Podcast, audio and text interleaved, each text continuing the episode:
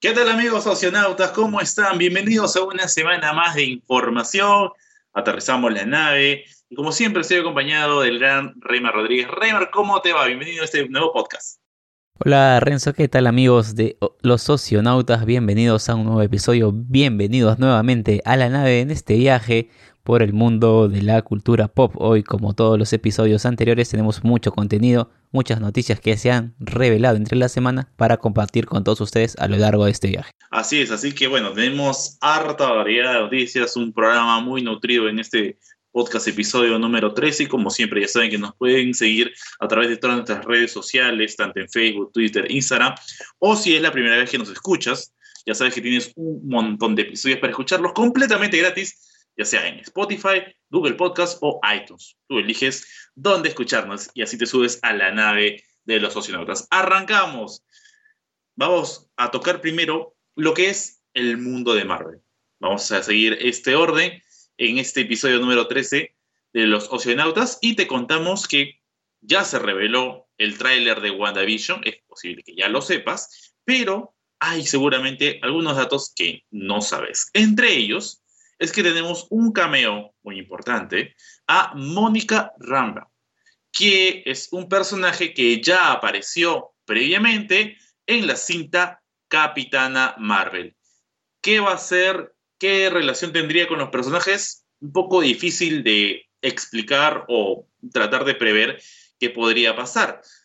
Pero, y lo demás es parece como que también eh, el tráiler nos muestra algunos pasajes de historia antigua, una historia en familia entre tanto Wanda como Visión, y, luego te va llevando por varios, como dimensiones, como que en Visión está muerto, Visión vive, cosas por ahí a, pensar en el futuro, Reyma.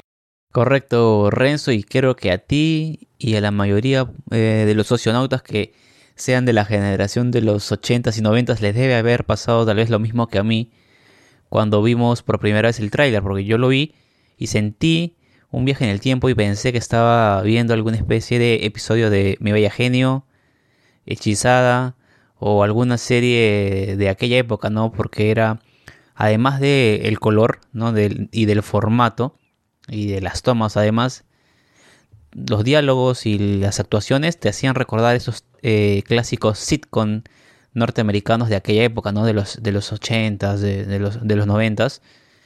Y a mí, yo lo veía y decía, a mí me pareció divertido, la verdad. Me, me jugó ahí con la, con la melancolía, esas referencias a, esos años.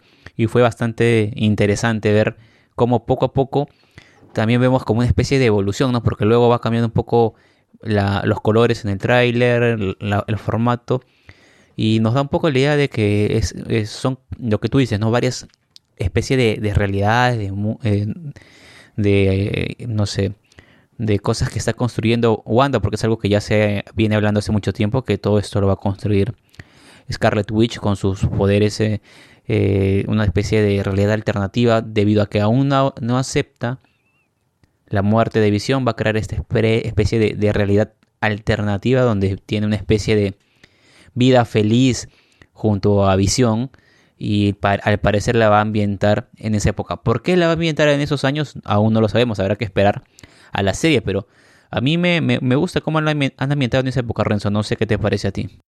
La verdad que sí, se ve un poco de todo, un vistazo a los cómics, eh, tocar una época en la que Marvel no ha puesto mucho énfasis. Muy poco se ha visto de los 80 de, Marvel, quizás una que otra serie, en vistazo, dentro de las mismas películas que, hemos visto en el universo cinematográfico, pero que ya nos irán explicando poco a poco. Y, y, comienzan a hablar mucho más del tema de las dimensiones, ¿no? Recordemos que ya también tenemos el título de una película que va a hablar de dimensiones, que es la secuela de Doctor Strange.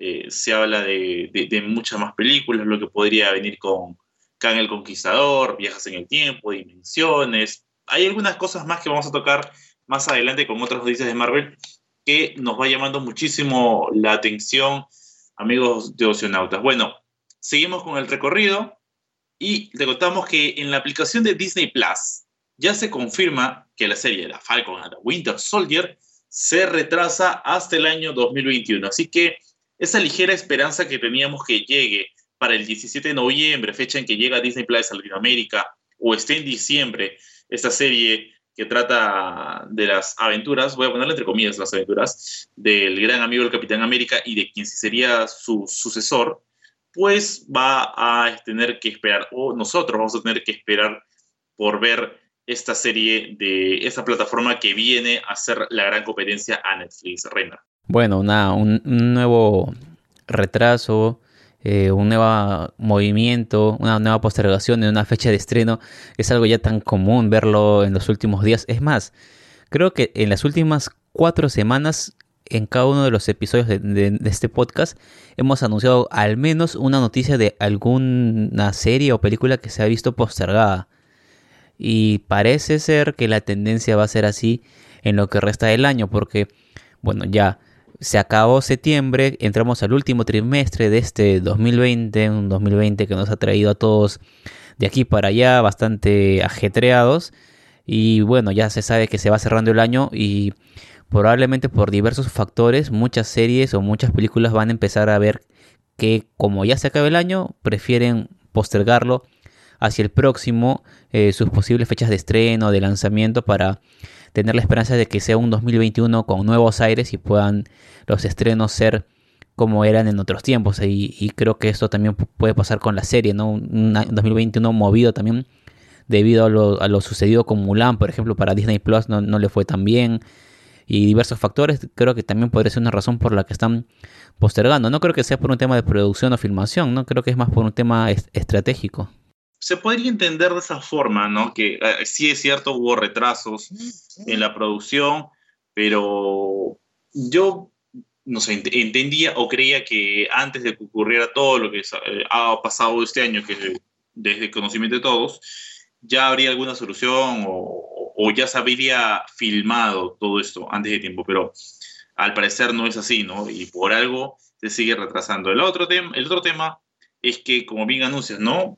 Hubo retrasos, eh, perdón, hubo pérdidas en, eh, en esa cinta Mulan, eh, que no llegó a dar la talla que muchos querían, y que finalmente pasaría a ser parte de, de, eso, ¿no? Disney está esperando lanzar sus producciones que más, por las que más apuesta, con tiempo entre cada una, ¿no? Mejor lanzo algo pronto, luego una serie dentro de un tiempo y así no lanzarlo tan pronto, entre semanas, en meses, porque quizás no le vaya a dar la talla y además ver cómo va a entrar al, nuevo mercado. ¿no? El mercado latinoamericano es altísimo, es un mercado muy grande, entonces también ir probando cómo se le vaya abriendo las puertas a ese mercado a Disney.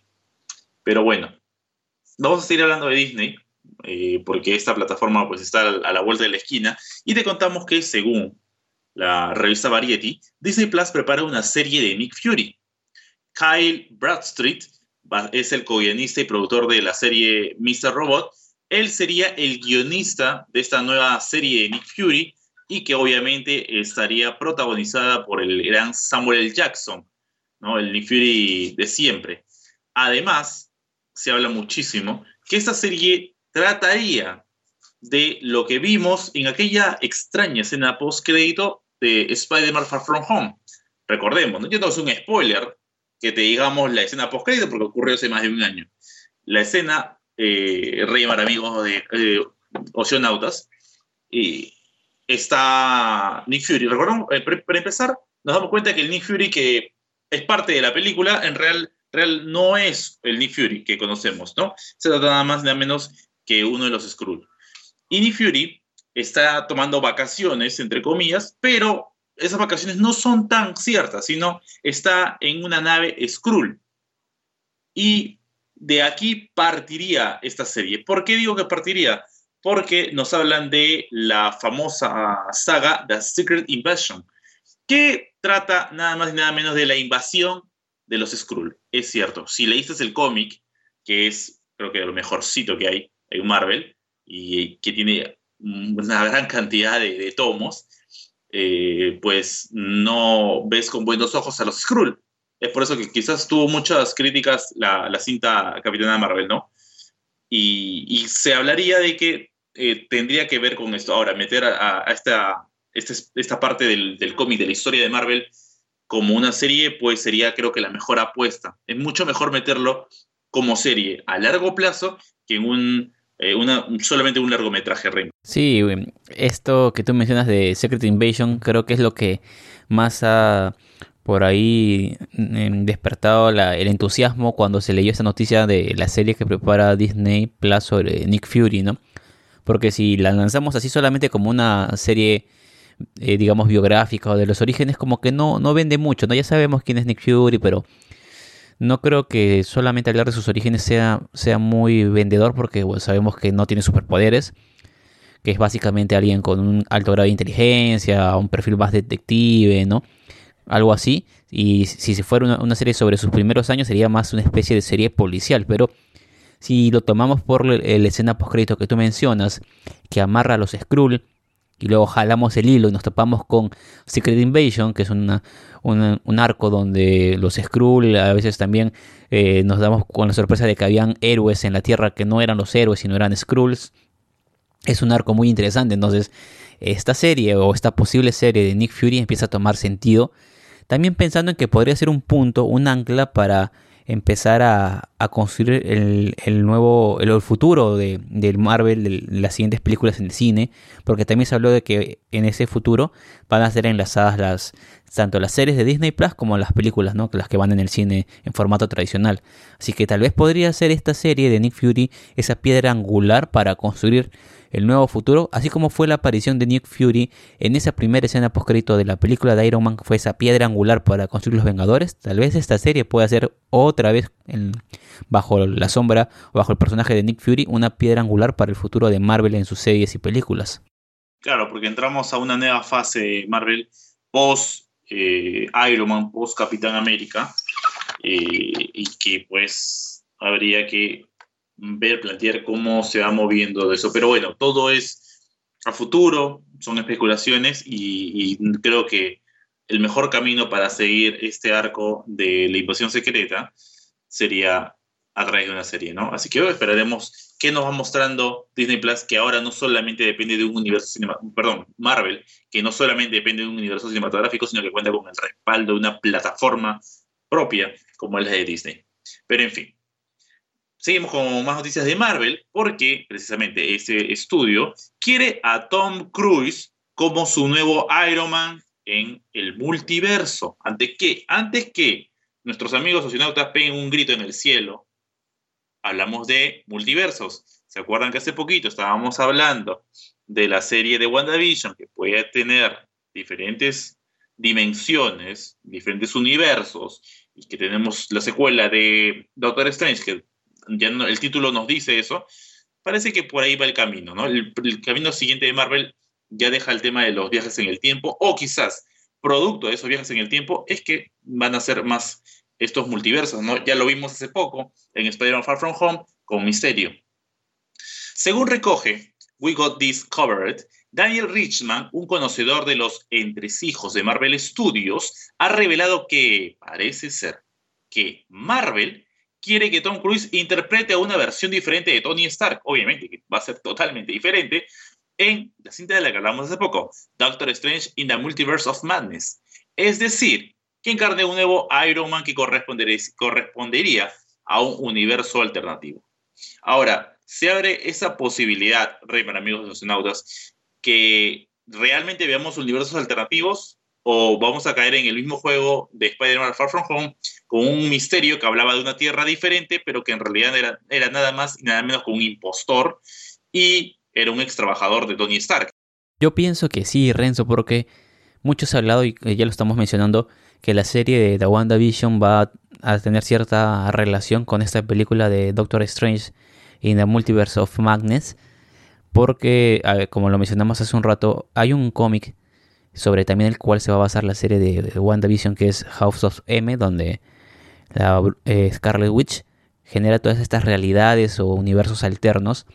Y por el otro lado también tenemos a Doctor Strange, que también interactúa con diversos multiversos. Entonces, Es muy posible que una vez que enlacen los sucesos de la serie de WandaVision con la película de Doctor Strange, pues veamos universos donde los héroes tengan diferentes aspectos o eh, tengan diferentes realidades porque no han sufrido o no han vivido los mismos sucesos que la línea o el universo que conocemos en, el UCM, ¿no? Entonces, por esto es que ha salido la noticia de que Tom Cruise podría ser un Tony Stark de este universo, un universo alternativo, y probablemente tenga otra, otra realidad. No sabemos si habrá pasado eh, sucesos similares, habrá enfrentado a otro tipo de villanos, qué será.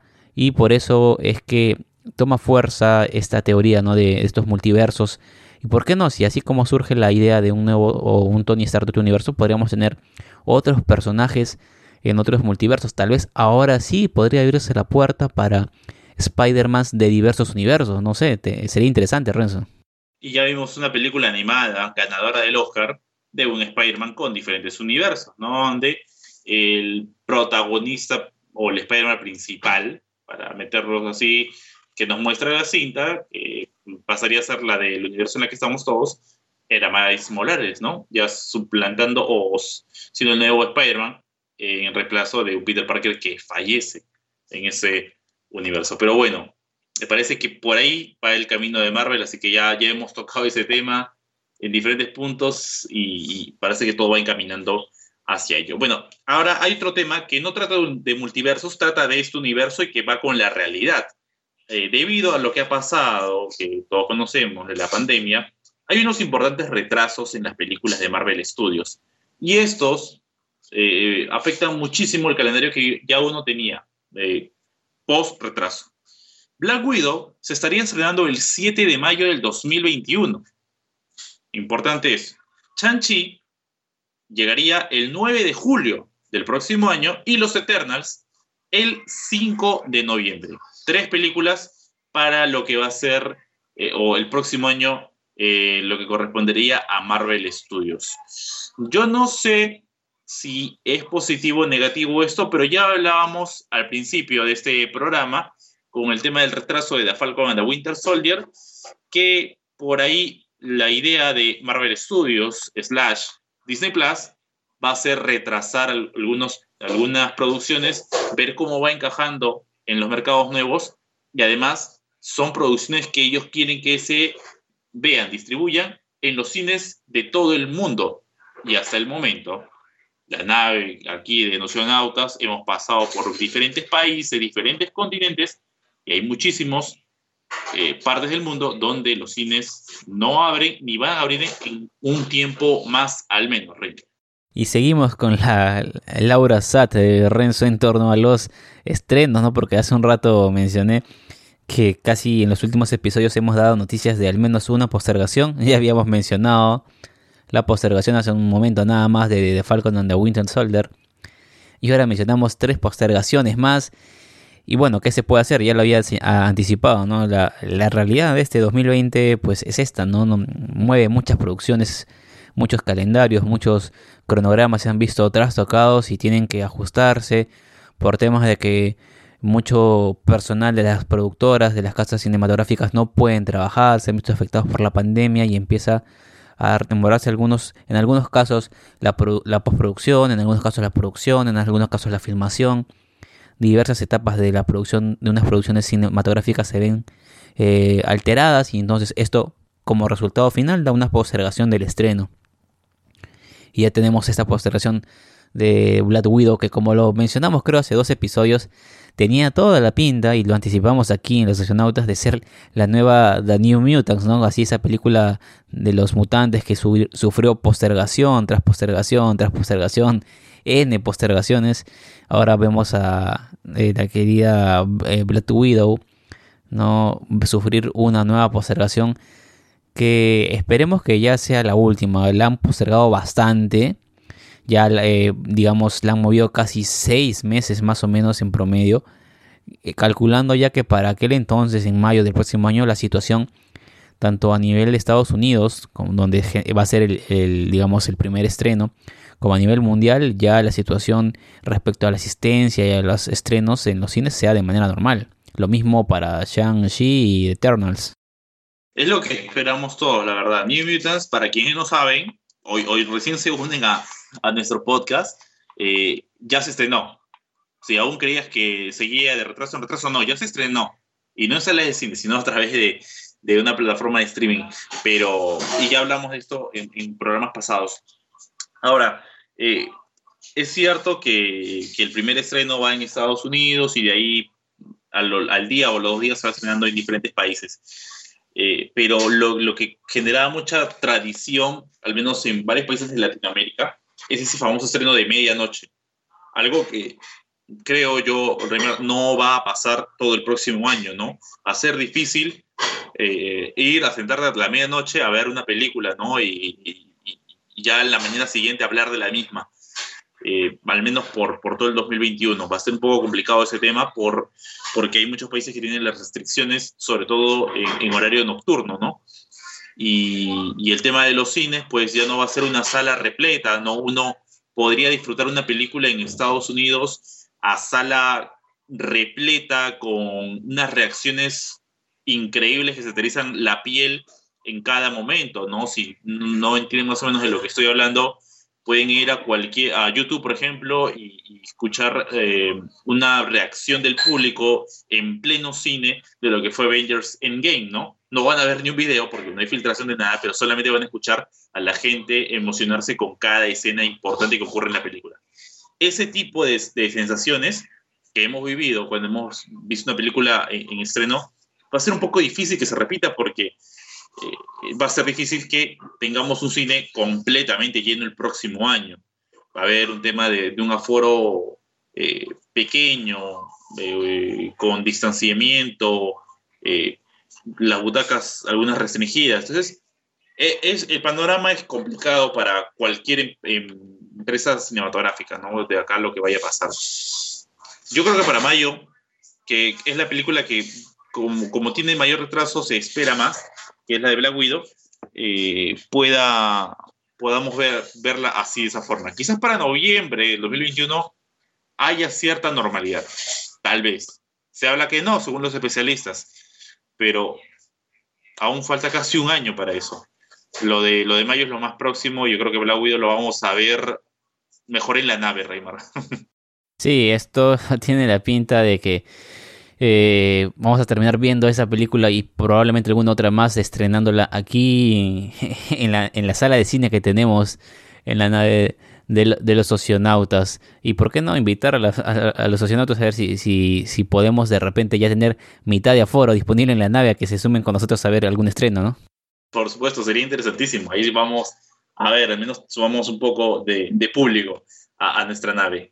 Bueno, eh, Oceanautas, vamos a, a, cambiar, a dejar Marvel por ahora, eh, este universo cinematográfico y muy pegado a lo que es Disney, y no vamos, no vamos a dejar Disney porque vamos a seguir hablando del, de las producciones de, de, este gigante que está dominando el mundo, y no hablamos precisamente de la pandemia, ¿no? si hablamos de, de, una, de una ola llamada Disney. Bueno, en una entrevista a la revista People, Giancarlo Espósito, que estuvo el año pasado aquí en el Perú, eh, confirmó que habrá temporada 3 y 4 de la serie The Mandalorian. Y yo aquí sí no pienso opinar mucho porque el experto, el señor The Mandalorian, es Reymar. Reymar, todo tuyo.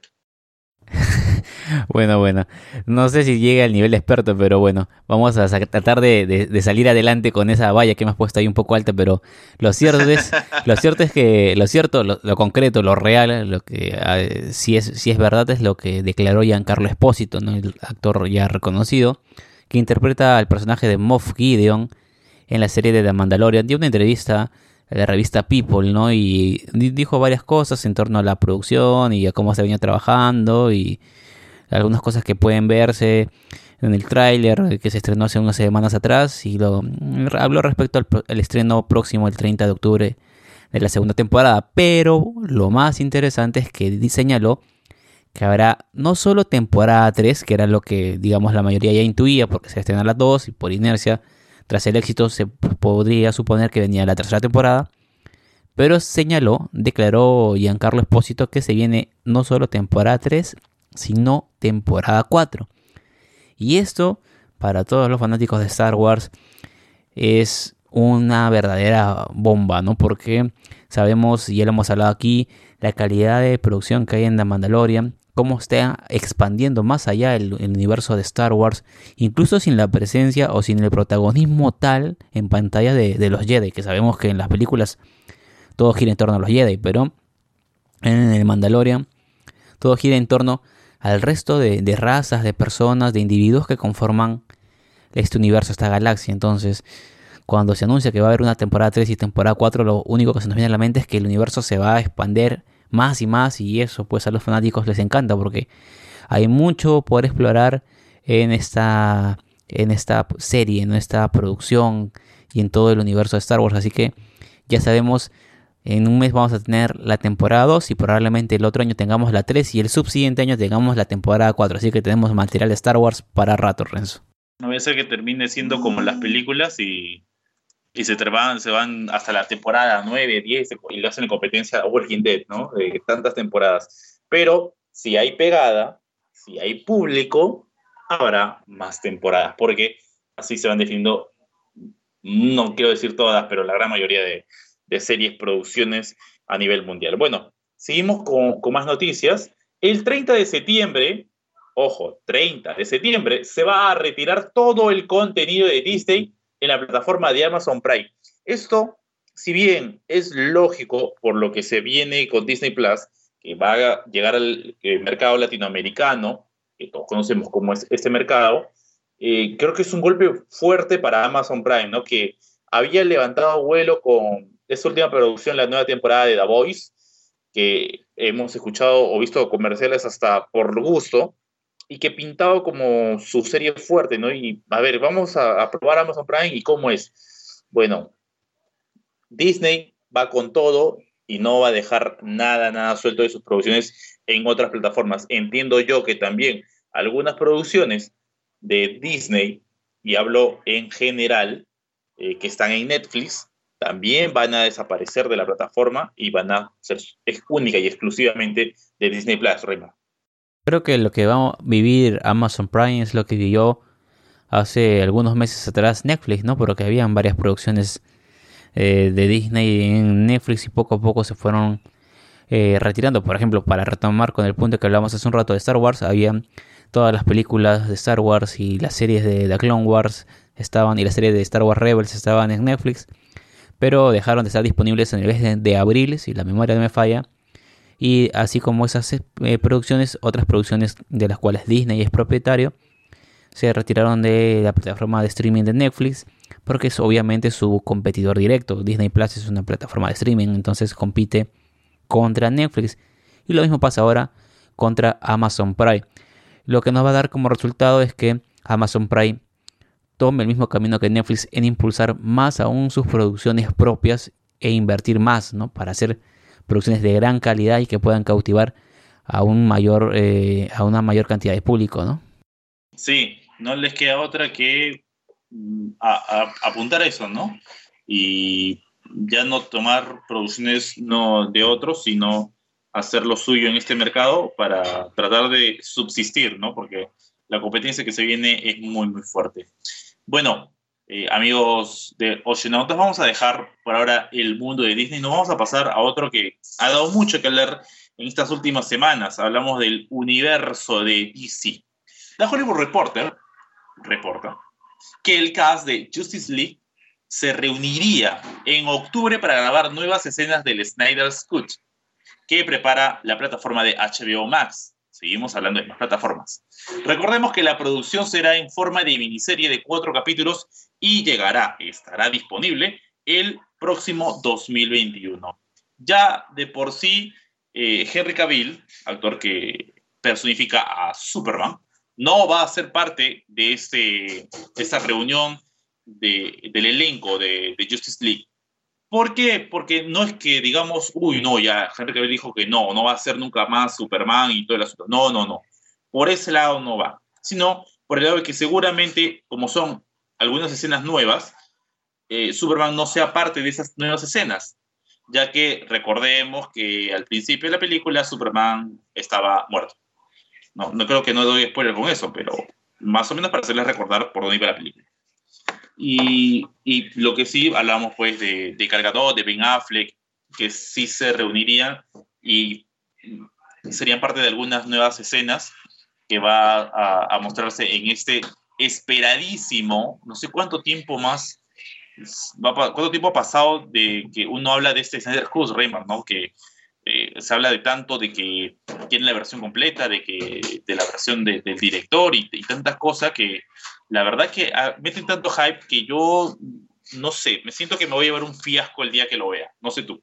Sí, bueno, como yo lo dije en algún momento, aquí ya los amigos oceanautas tal vez deben recordarlo, no es una película diferente, es la misma película que van a de repente algunas e, escenas que en producción, en la edición final se recortaron, eh, se van a usar, eh, algunos diálogos nuevos van a aparecer, es, digamos es en íntegro, yo diría que hasta en un 70% probablemente sea lo mismo que ya hemos visto y el 30% va a ser material que en su momento se filmó pero no se usó y ahora se va a sumar algunas escenas que van a volver a grabarse con los contractores, con los actores, perdón, a quienes les van a hacer este contrato solamente para estas, grabar estos cortes, estas escenas, ¿no?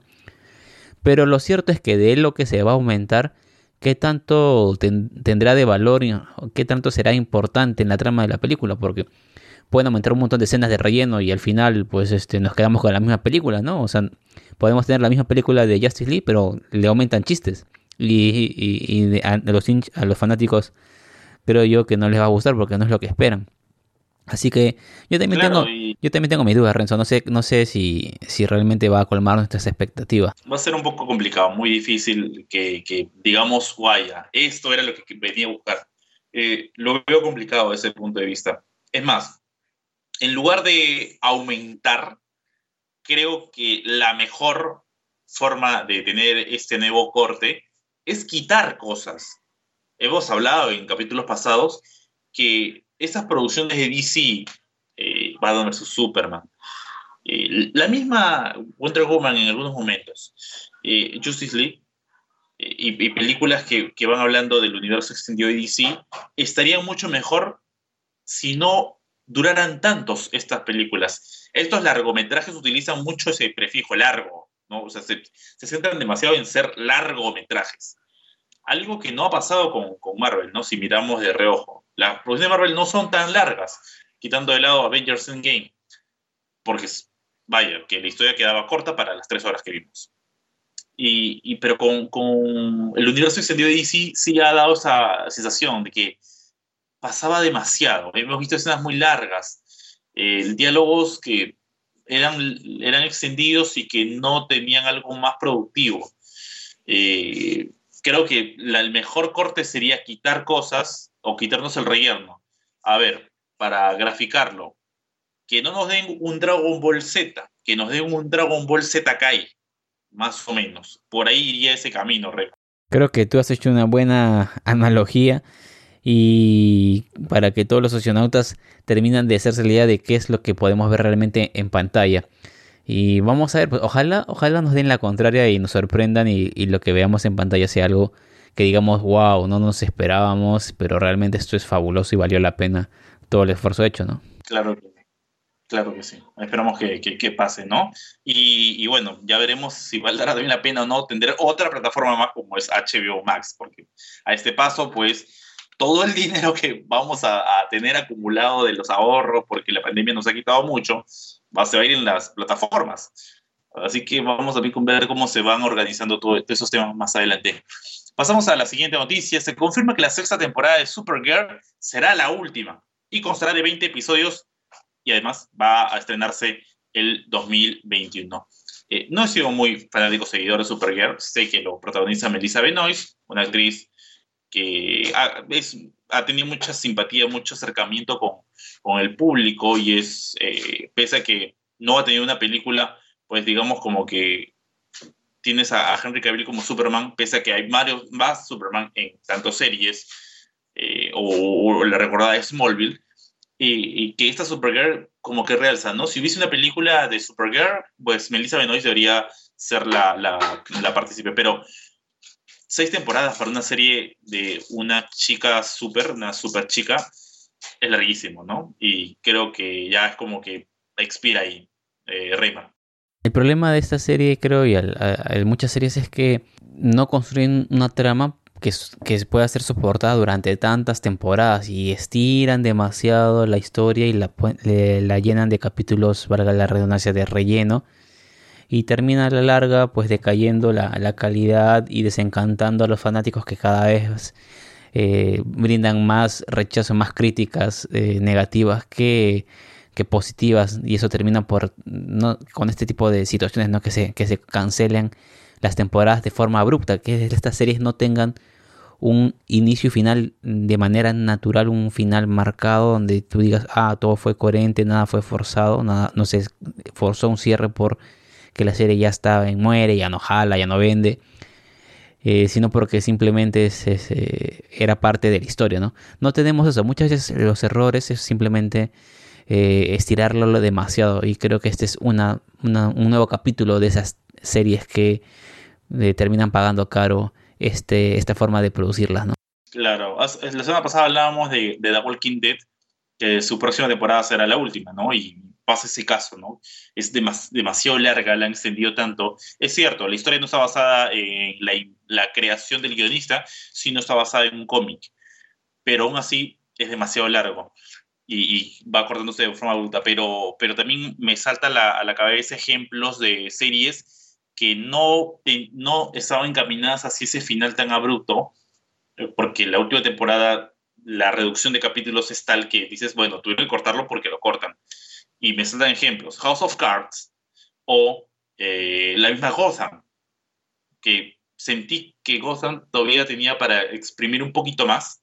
Es cierto, había capítulos que tú decías, pucha, este capítulo que aburrí, me, me aburrí con ese capítulo, mucho relleno. Pero también te explicaba varias cosas interesantes, iba formando el camino de Bruce Wayne, niño, pierde a sus padres, a ser Batman.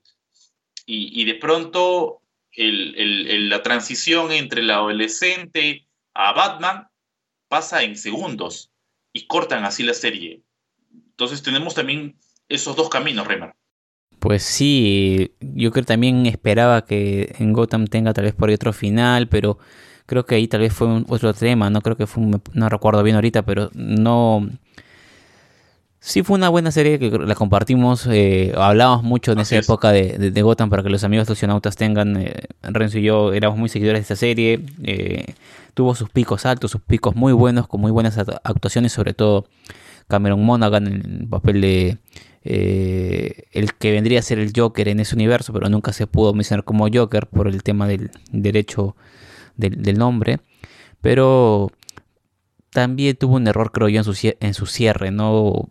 pudo haber tenido otro final en cuanto a historia, en cuanto a personajes, pero fracasó. Y, eh, y ya que hablamos de series así que no terminan de cerrar bien, espero y espero que las series de Disney Plus que va a sacar del universo de Marvel las dirijan eh, no de esa manera precisamente, sino de la manera contraria que estamos mencionando, que siempre esperamos, ¿no? Que sea una, serie bien llevada como lo vienen haciendo con la serie de The Mandalorian. Vuelvo a repetir, espero no cansarlos, pero es que la manera en que están llevando las cosas con The Mandalorian es una manera correcta.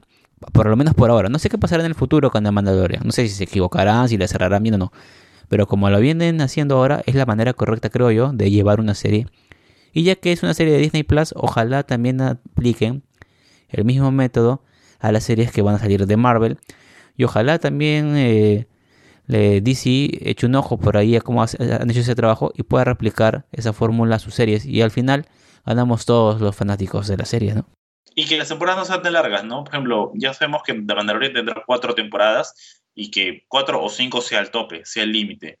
Hace poco hemos vivido una serie o la temporada final de una serie que estaba muy esperada, que es Dark, la serie alemana, y cerró en una tercera temporada, y cerró bien, porque te cuenta la historia preciso para el final. Entonces, me parece que es el ejemplo a seguir. No hablamos de una producción que estira temporadas por dinero, sino que tiene una historia ya hecha y que así te siga vendiendo, la cierro y se acabó. Esto no es, a ver, llevémoslo a, telenovelas, ¿no? Las telenovelas de, por ejemplo, hablemos de México, y que son larguísimas y todo el asunto, ¿no? Y ya te meten otras historias así. o más latinoamericanas, argentinas, eh, historias colombianas. No, eh, sigamos ese ejemplo europeo, ese ejemplo alemán, que podría, podría ser el camino a seguir para esta serie, ¿no? En este caso, de DC.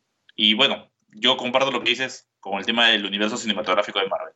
Que WandaVision, que The Falcon the Winter Soldier, tres, cuatro temporadas. Y que sean pocos capítulos, ocho a diez capítulos. ¿No? Algo así. Podría servir. Incluso, ya que estábamos hablando de más y más series, me salta eh, y aún me, queda la pica eh, de, de esta serie de Game of Thrones, uno de los huevos de oro de HBO, que ha sido de lo mejor que, se puede ver como serie, con siete temporadas espectaculares. ¿Y por qué digo siete? Muchos, muchos me van a decir, hey, tuvo ocho. Sí, digo siete porque para mí la serie acabó en la séptima temporada pese a que había una razón por la que debía seguir el desenlace, la trama final. Esta octava temporada demostró que a veces una de las mejores series puede cerrar de la peor forma. Y lo hicieron con Game of Thrones. Pasamos a la siguiente noticia, amigos nacionales, antes de ponernos tristes. El actor Aldis Hodge tomará el papel de Hawkman en la película de Black Adam, otra película que estoy esperando, pero con unas ansias tremendas en ese universo extendido de DC y, no sé, pero ya que te pongan a The Rock, La Roca, a, a Johnson, eh, como protagonista, para mí creo que es una película que vale la pena verla, Reimer. Sí, he visto por ahí un poco repasado la, la historia del, personaje en los cómics de Black Adam y creo que eh, a La Roca le queda perfecto el personaje de Black Adam y por lo que también se especula que puede luego unirse con todo el universo de, de Shazam, creo que va a ser uno de los frentes fuertes de, DC, ¿no? Y ahora ya tenemos también el personaje que va a interpretar a Hotman en, en, esa película, así que al menos esas sí son buenas noticias después de todas las noticias un poco grises que hemos dado hace un momento, donde postergaciones y, y series que se cancelan, llega una buena noticia porque se confirma un personaje para una película que promete bastante.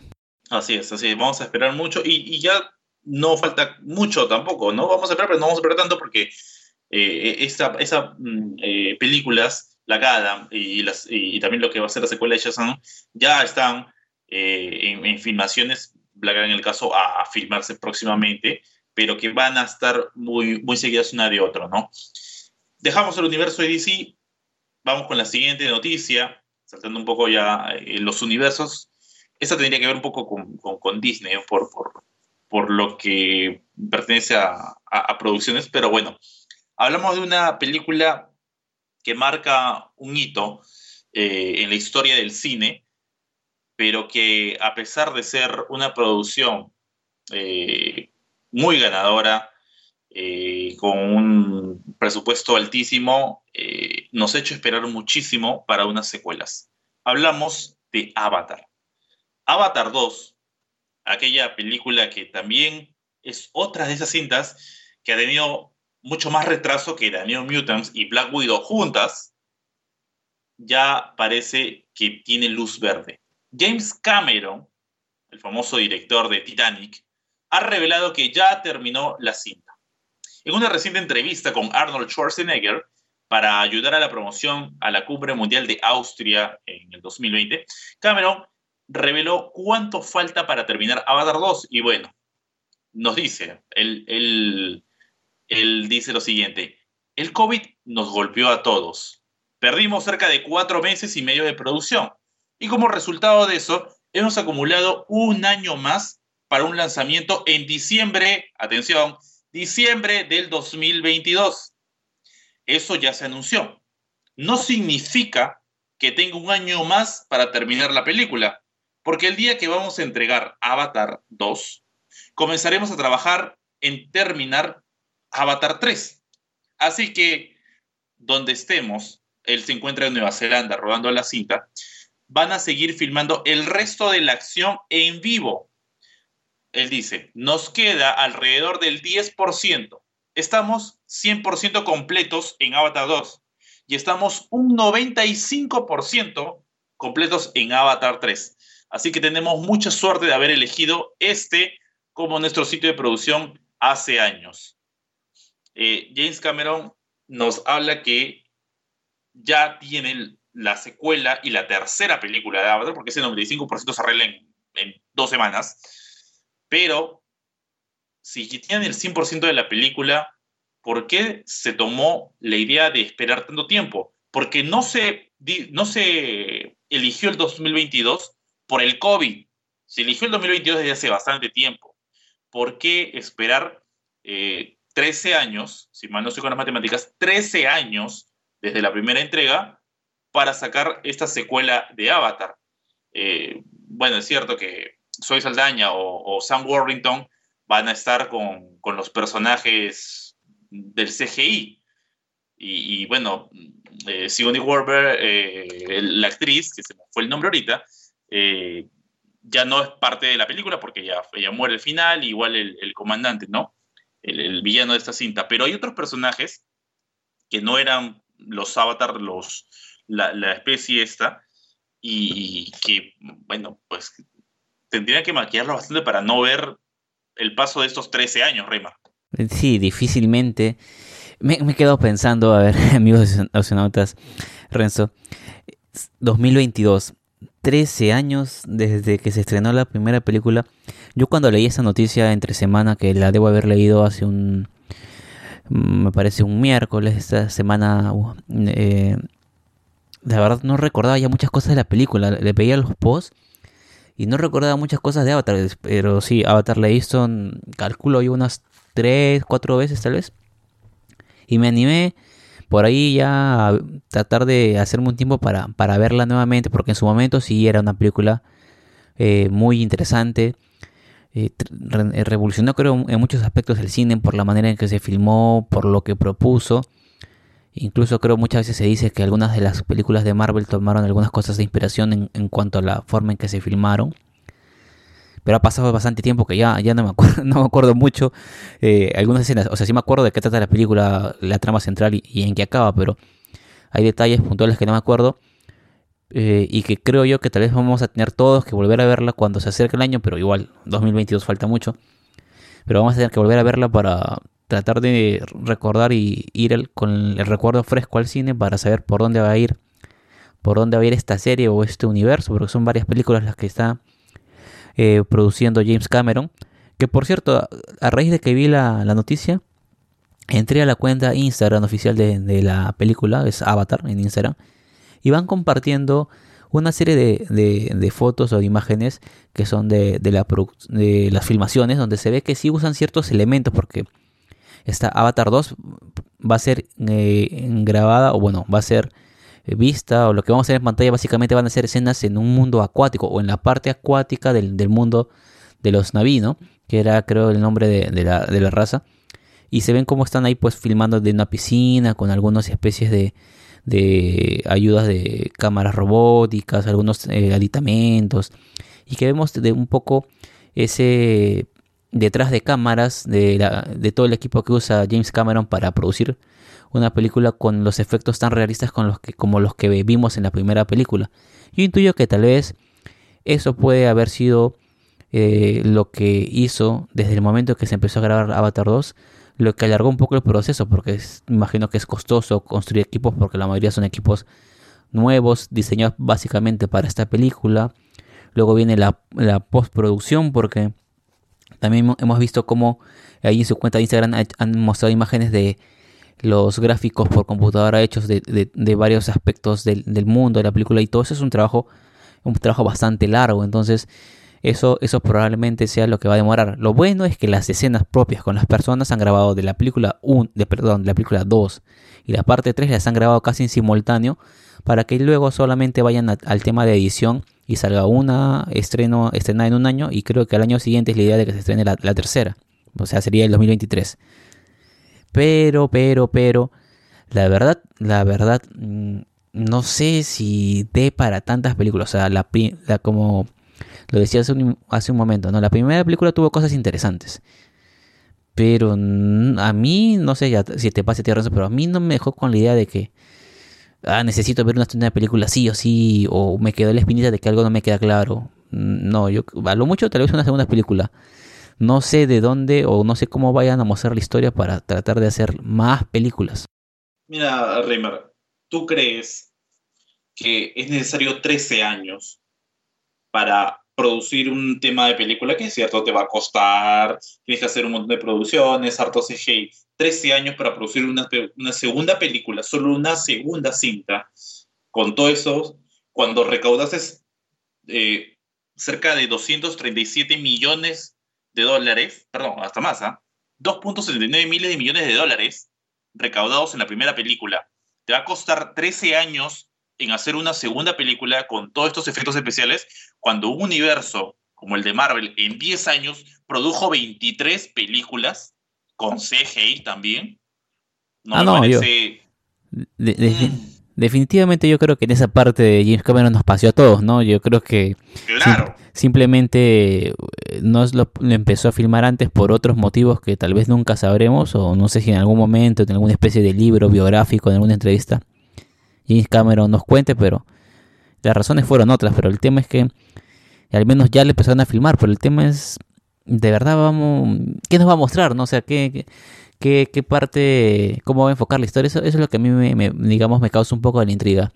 Ojalá, ojalá, ojalá y sea un rotundo éxito, porque eh, a mí en lo particular cuando hay películas así que tienen universos expandidos, eh, otra más este, que se entrelazan, es bastante interesante, ¿no? Le gusta mucho, creo yo, a la mayoría de, seguidores de, cine y este tipo de, de, películas, ¿no? De productos cinematográficos. Ojalá sea así. Eh, hay que tener, hay que guardar las esperanzas en James Cameron, que la verdad, bueno, valgan verdades, también tiene muchas películas que lo respaldan con, con su buen trabajo, ¿no?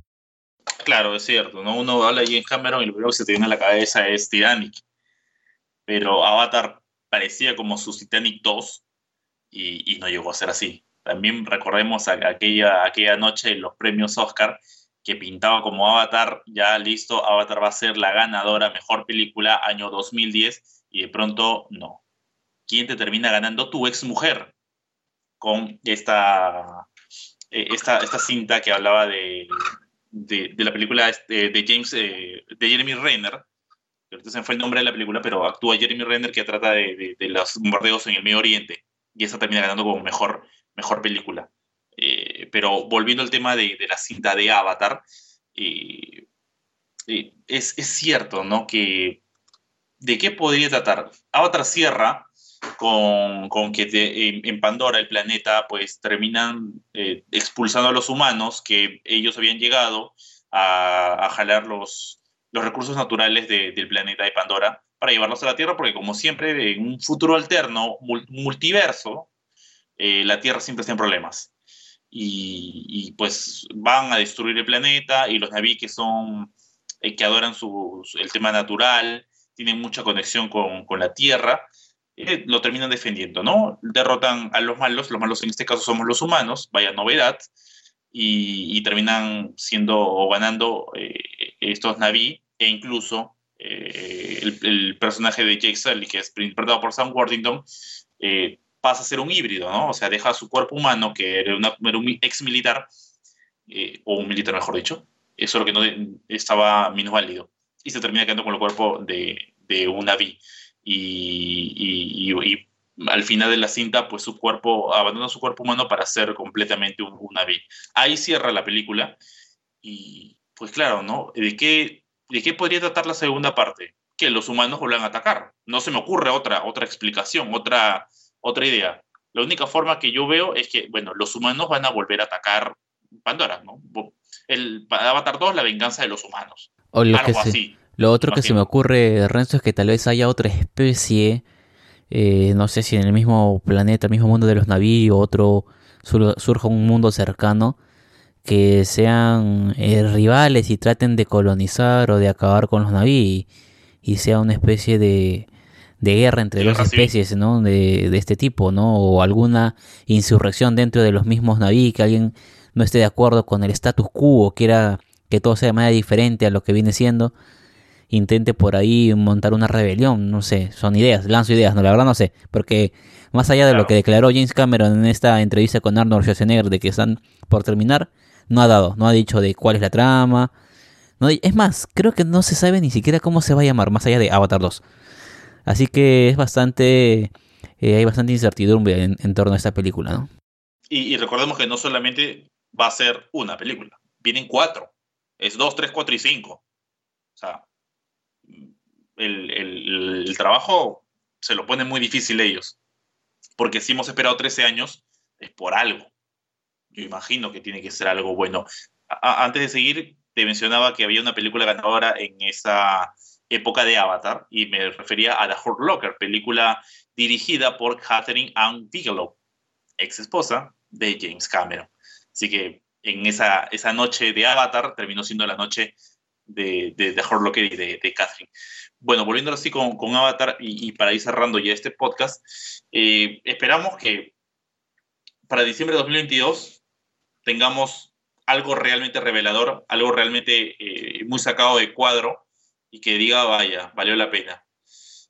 Yo lo veo complicado por dos cosas. Uno, porque no veo cómo la historia podría sorprendernos más allá de lo que ya vimos y que meternos ahorita el mensaje naturalista, que, que erramos nuestro planeta y todo ese asunto, todo ese rollo, ya no sé si pinte tanto como pintaba en esa época.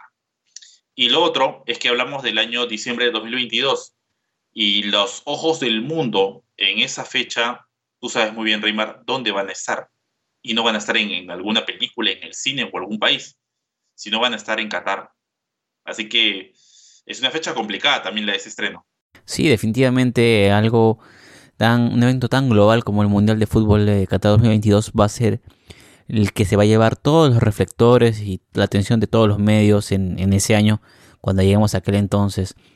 Y además que ya para ese entonces, si nos ceñimos solamente al mundo cinematográfico, Avatar no va a llegar con el campo libre para tratar de acaparar los cines, porque cuando se estrenó Avatar 2009, Marvel estaba en sus inicios, DC ni asomaba. Ahora ya tenemos un Marvel consolidado que probablemente para el 2022 ya tengamos más películas abriendo ya la nueva fase del universo de Marvel, tengamos a DC con lo que más o menos vislumbramos puede hacer su repunte o su rebrote en el mundo del cine. Entonces ya tiene dos grandes competidores y probablemente por ahí alguna que otra franquicia que lance ese año una nueva, alguna secuela. Entonces va a ser un año bastante duro para competir en cuanto a lanzamientos de películas. Así es, es cierto. Al menos tendremos cinco películas de esta fase 4 de Marvel.